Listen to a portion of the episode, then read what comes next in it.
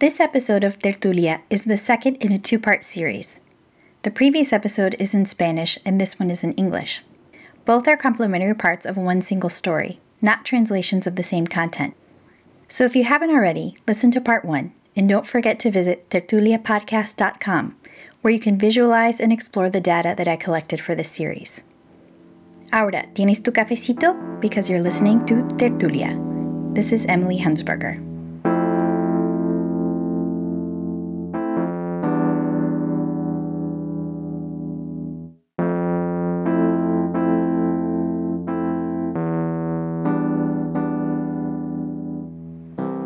In the first part of this series about the Spanish immersion education boom in West Michigan, we talked about how six of the 31 programs in the region are serving a small proportion of local Latino students who are English learners.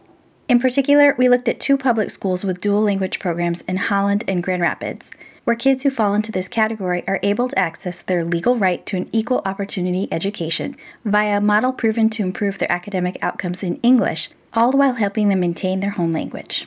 The other 25 programs in the area are designed to help students who already speak English to acquire Spanish.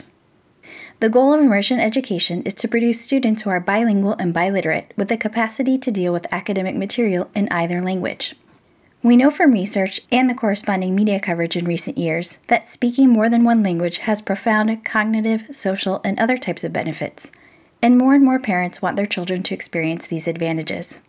Even though there isn't a continuously updated central database to track the growth of dual language programs across the country, every expert in the field that I spoke with for this story affirmed that the number and the geographical reach of immersion programs is growing by leaps and bounds. ¿Sí? Dama empieza con la letra D. suena. To get to Ada Vista Elementary School, where I'm signed up for a school tour, I take Fulton Street, which is a main thoroughfare in downtown Grand Rapids.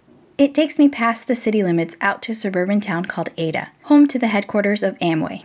Amway is an 8.8 billion a year in revenue multi-level marketing company owned by the DeVos family. If that name sounds familiar, it's because it belongs to the family that Betsy DeVos, the current Secretary of Education, married into. Over the course of 8 miles, Fulton Street takes me from the Grand Rapids Public School District to the Forest Hills Public School District. The two districts are neighbors, but their resources and reputations could not be more distinct. Some see Grand Rapids Public Schools as a scourge. In contrast, many consider Forest Hills Public Schools to be the town treasure. One might even say that the crown jewels of the Forest Hills Public Schools are its language immersion programs, available in Spanish and Mandarin from kindergarten through 12th grade. Ada Vista is the current home of grades K through 4 of a one way Spanish immersion program that was founded more than 20 years ago.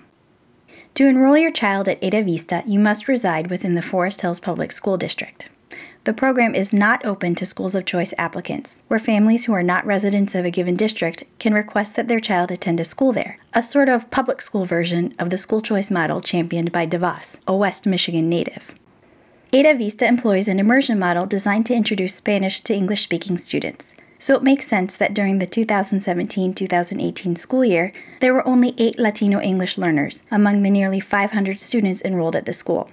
On the school tour, the principal, Jesus Santillan, reassured parents that there was no expectation that their child know Spanish before entering kindergarten at Ada Vista. Like I said, 99% of our students come from English only homes. So if you don't speak Spanish at home, you're, you're in the majority here. The program is designed for you. Um, and um, what you can expect is that.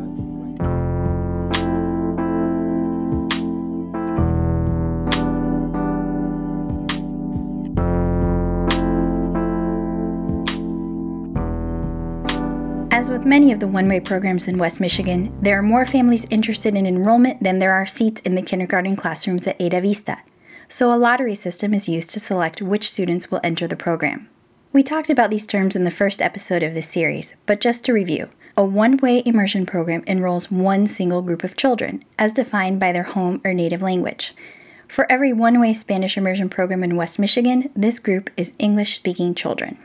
A two way program enrolls two groups of children that correspond to the two languages being taught in the program. For Spanish immersion programs, these two groups are English speaking and Spanish speaking children. There are 10 public school districts in West Michigan with Spanish immersion programs. Half of those districts have two way programs, and half of them have one way programs.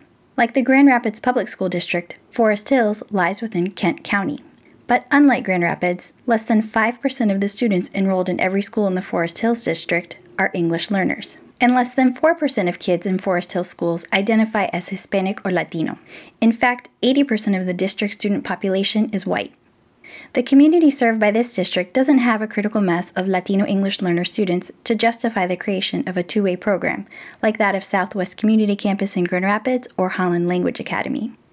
The demographics of Forest Hills are somewhat similar to those of the public school districts in Jenison, Rockford, and Zeeland, where there are also well established one way programs. On the other hand, nearly 15% of children enrolled in West Ottawa public schools are Latino English learners, but the one Spanish immersion program in the West Ottawa district at Lakeshore Elementary is a one way model. It's what's called a strand program, with only about one third of the students at this particular school in immersion classrooms. There were, in fact, 41 Latino English learner students served by this school during the 2017 2018 school year.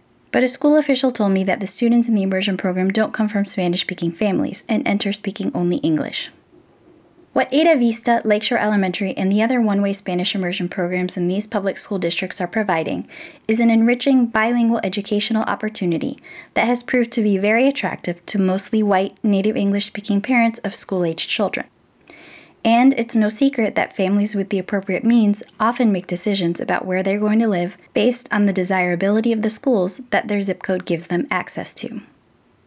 Mandy Menke is a professor at the University of Minnesota and affiliated with the university's Center for Advanced Research on Language Acquisition, or CARLA. She was formerly a professor at Grand Valley State University here in West Michigan and continues to conduct research on dual language programs in the area. For a long time, immersion programs really were considered for kind of like the upper class gifted kids, right? Like this was something that only really smart kids could do. But I mean, we know that everybody can learn language basically. This idea that it's kind of a white suburban phenomenon was in place for a long time and sadly that continues right and particularly with the one way programs.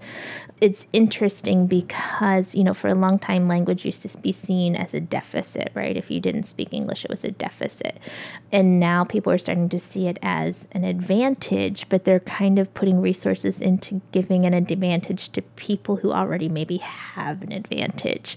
And so what i see happening a little bit in the field is that there's a lot of tension around just who is having access to language education who has the right to language education and should we be kind of preserving or conserving this advantage that maybe some of the language minority students have to the point that maybe some of our maybe English home language students don't then go through immersion. And I have such mixed feelings about it because I really do want to empower those language minority students, but I really think everybody should learn more languages. So I, I see where people are coming from, but I'm not sure what the answer is just yet.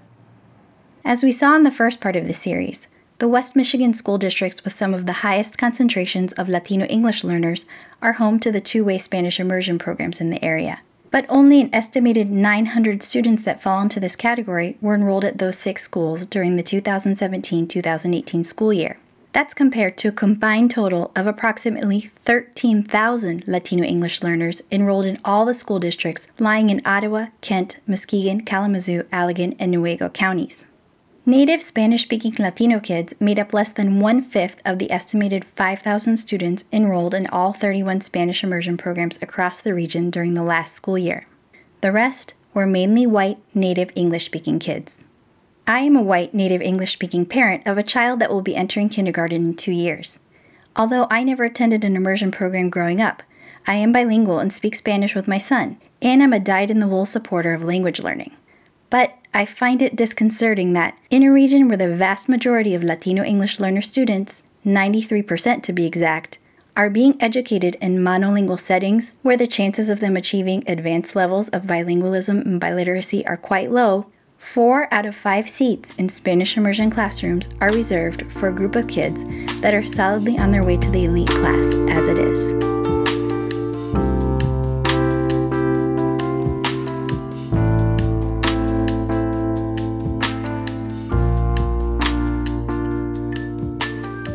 Our deep mission is to promote greater understanding across linguistically and culturally diverse groups so that relationships are built, the status of the language, and hopefully the people is raised up. And depending on the area, that's far more normal. But here, oftentimes in West Michigan, it still isn't. And that kind of heartbreaking for us. And so, dual language education, it's a way to practically do something to try to to send that message. And our hope and dream is that this method of education changes for the better the way different cultural and linguistic groups interact in communities where it's not the norm. Stacy Vanden Bosch is one of the founders of Addalingua, a company located in Zeeland, Michigan that works with schools to develop and support language immersion programs. I first mentioned Addalingua in part one of the series, in reference to their podcast featuring interviews with parents whose children are going through dual language education. Along with her co-founder, Lila Ambrosi, Stacy has worked with a number of public and private schools throughout Michigan, Indiana, and a few other states. Addalingua's current list of partner schools includes several private Christian schools. The growth of dual language programs in this particular type of school is another significant factor in the West Michigan immersion boom. Of the 31 Spanish immersion programs in the area, 13 of them are housed in private schools. 12 of those are one way programs in Christian schools, plus a two way program at a Catholic school. In the 2018 2019 school year, more Christian schools are creating Spanish immersion programs or expanding additional grades in several cities, including Grand Rapids, Granville, Holland, and Kalamazoo. On many of these Christian schools' websites, the information about their Spanish immersion programs lists the same academic benefits that attract families to immersion programs in the public schools. It often also makes a case that learning another language fits in with the Christian worldview. The Muskegon Christian School website, for example, says Spanish immersion fits both Muskegon Christian's mission and purpose commitment to excellent academics that go beyond state standards, inclusion of every student in Christian education as enrollment reaches capacity, engagement of students and staff in God's global society, and the practice of sound fiscal decision making that advances the objectives of Muskegon Christian School.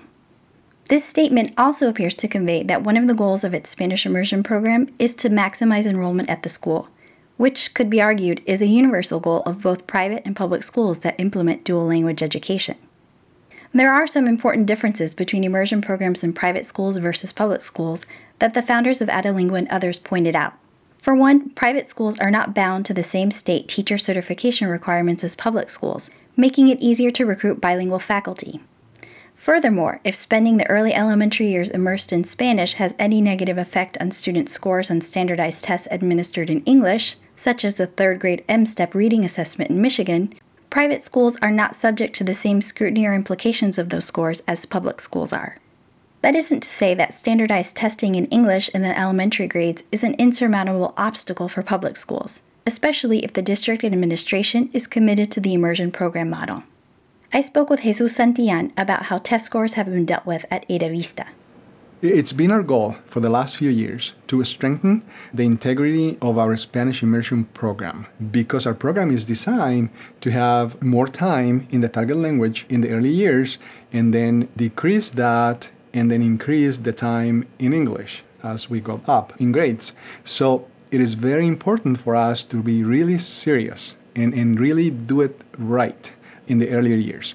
We know based on research and we know based on our own students that students' proficiency in English is not affected by that.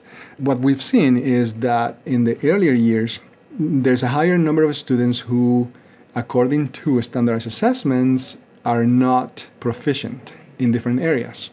But we've seen too with our own students that as we introduce more English, as they have more time in both languages, that number decreases. By the time they get to seventh or eighth grade, the number of students who are proficient in immersion is higher than the number of students in English only programs. But yeah, the topic of, of scores has always been uh, intriguing. We have a lot of support from district leadership and we have a lot of support from families in the program as well. And, and we've always said that we know how very easily we could increase M-STEP scores for our students. The way we would do it, though, is not what families signed up for, is not what immersion is about. Another distinction between public and private schools is the public availability of data. For instance, I can easily look up the third grade MSTEP scores for any of the 18 public schools in West Michigan with Spanish immersion programs, but the same data is not publicly available for the 13 private school programs.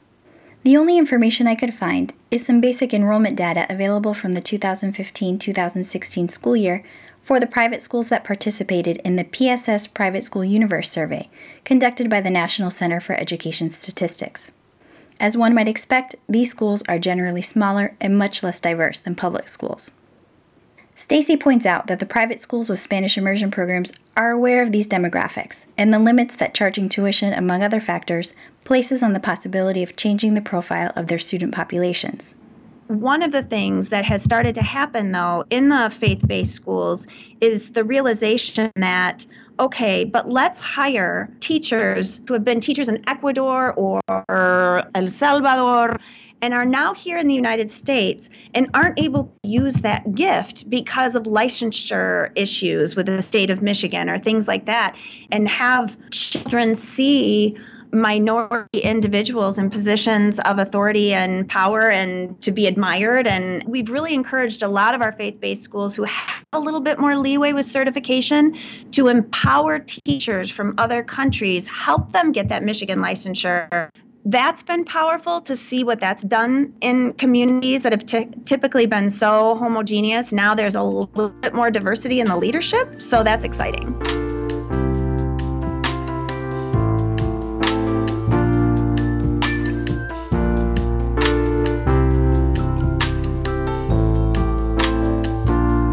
Asked several people that I interviewed to offer me their explanation of the boom in Spanish immersion programs in West Michigan. One pointed out that the mere presence of a company like Addalingua might be a factor. Most observed that the growth we're seeing in West Michigan is part of a greater national trend, even though it might look different in another geographical area. For example, on the coast, we might see greater growth in different languages and in two way programs rather than one way programs. A few people pointed out that once one or two immersion programs are implemented successfully in a given region, it's almost inevitable that you see them pop up in neighboring schools and districts. Part of this could be attributed to the cycle of innovators and early adopters, but part of it could also be due to the need for both private and public schools to ensure that they can attract enough students to keep their doors open. They don't want to start losing families to the immersion program in the next district over. Granted, this was an unfair question for me to ask because one of the main issues that I've brought up throughout this series is that there is no central, rigorously vetted database of dual language programs in the US. I confirmed this with the experts that I talked to, and they told me that there simply is not funding on the national level to pay the staff of a government agency or a nonprofit organization to reach out to individual programs to collect and maintain this information. It's also difficult to not only count the programs, but to also parse out the differences among them. There are entire schools dedicated to immersion, like Ada Vista, while others have strand programs, like the one at Lakeshore Elementary. The newest programs may only offer immersion in a handful of kindergarten and first grade classrooms. Others may extend to middle school or all the way through high school. Another complicating factor is that the use of terminology to classify immersion programs and instructional models differs more than you might expect from state to state. And to confound things even more, Michigan and some other states have started to identify English learner students from Spanish speaking homes as dual language learners even if they are receiving a monolingual education in English at school, which is statistically the most likely scenario for the majority of these students. The lack of thorough, up to date data using a common set of terms is a roadblock to further research into the issues that spurred me to look into this story in the first place. In other words, if we don't even have a list to begin with, we can't find out what types of immersion programs are emerging, where they're located, and what type of students they're serving. There are lots of other concerns that can't be addressed either, such as the quality of the programs, persistence and attrition rates, student academic outcomes, and the ways that the status of Spanish in U.S. society affects students' attitudes toward the language. I haven't touched on those other concerns in this series, but I have made the list of 31 programs in West Michigan and all the data that I've collected available on tertuliapodcast.com. One of the lingering questions that I have is how the West Michigan students whose educational experience is marked by being immersed in Spanish will shape other cultural aspects of this region. Outside of the classroom, the U.S. is a place where not everyone's bilingualism is treated equally. Frances Aparicio is a professor at Northwestern University whose research has identified a phenomenon she calls differential bilingualism, or how mainstream society tends to value the bilingualism of whites whose first language is English more than it values the bilingualism of Latinos whose first language is Spanish. So, will Addalingua's vision of a more inclusive environment become a reality? Or will kids originally from English speaking homes enjoy the privileges and prestige associated with bilingualism, while their peers from Spanish speaking homes will have been mostly stripped of their heritage language? Study after study has demonstrated that most Spanish speaking students growing up in the US will become English dominant. And it's an uphill battle if they want to maintain and develop their Spanish to achieve bilingualism as adults.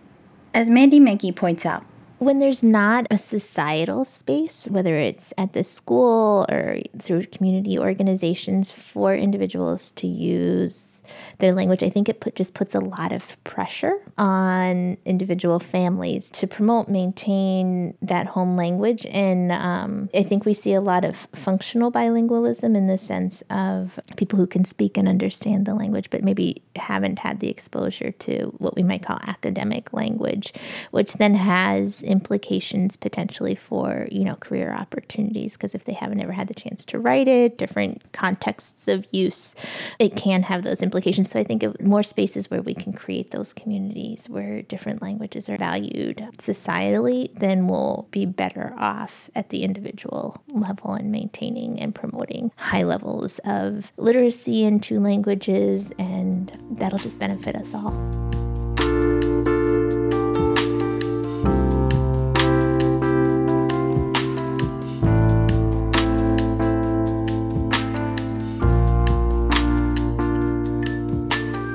A few years ago, Nelson Flores, an educational linguistics professor at the University of Pennsylvania, wrote an article on his blog titled, Is Dual Language Education Exacerbating Inequalities? And not too long after I started conducting research for this story, The Atlantic published an article by Conor Williams titled, The Intrusion of White Families into Bilingual Schools. Some of the researchers I spoke with told me that dual language programs that benefit white English speaking kids are often driven by parent advocacy while programs that benefit kids who speak a minority language are often driven by educators and administrators. I recognize that we can't wave a magic wand to create a bunch of new two way Spanish immersion programs in West Michigan, especially if those programs need to be in public schools to be accessible for Latino English learner students.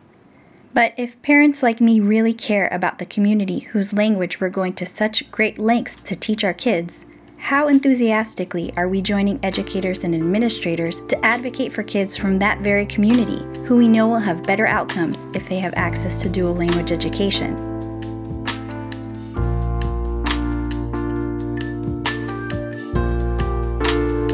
Gracias por escuchar Tertulia. Visit tertuliapodcast.com to subscribe and to explore the data mentioned in this episode. The music you heard in this episode is by Lee Rosevere.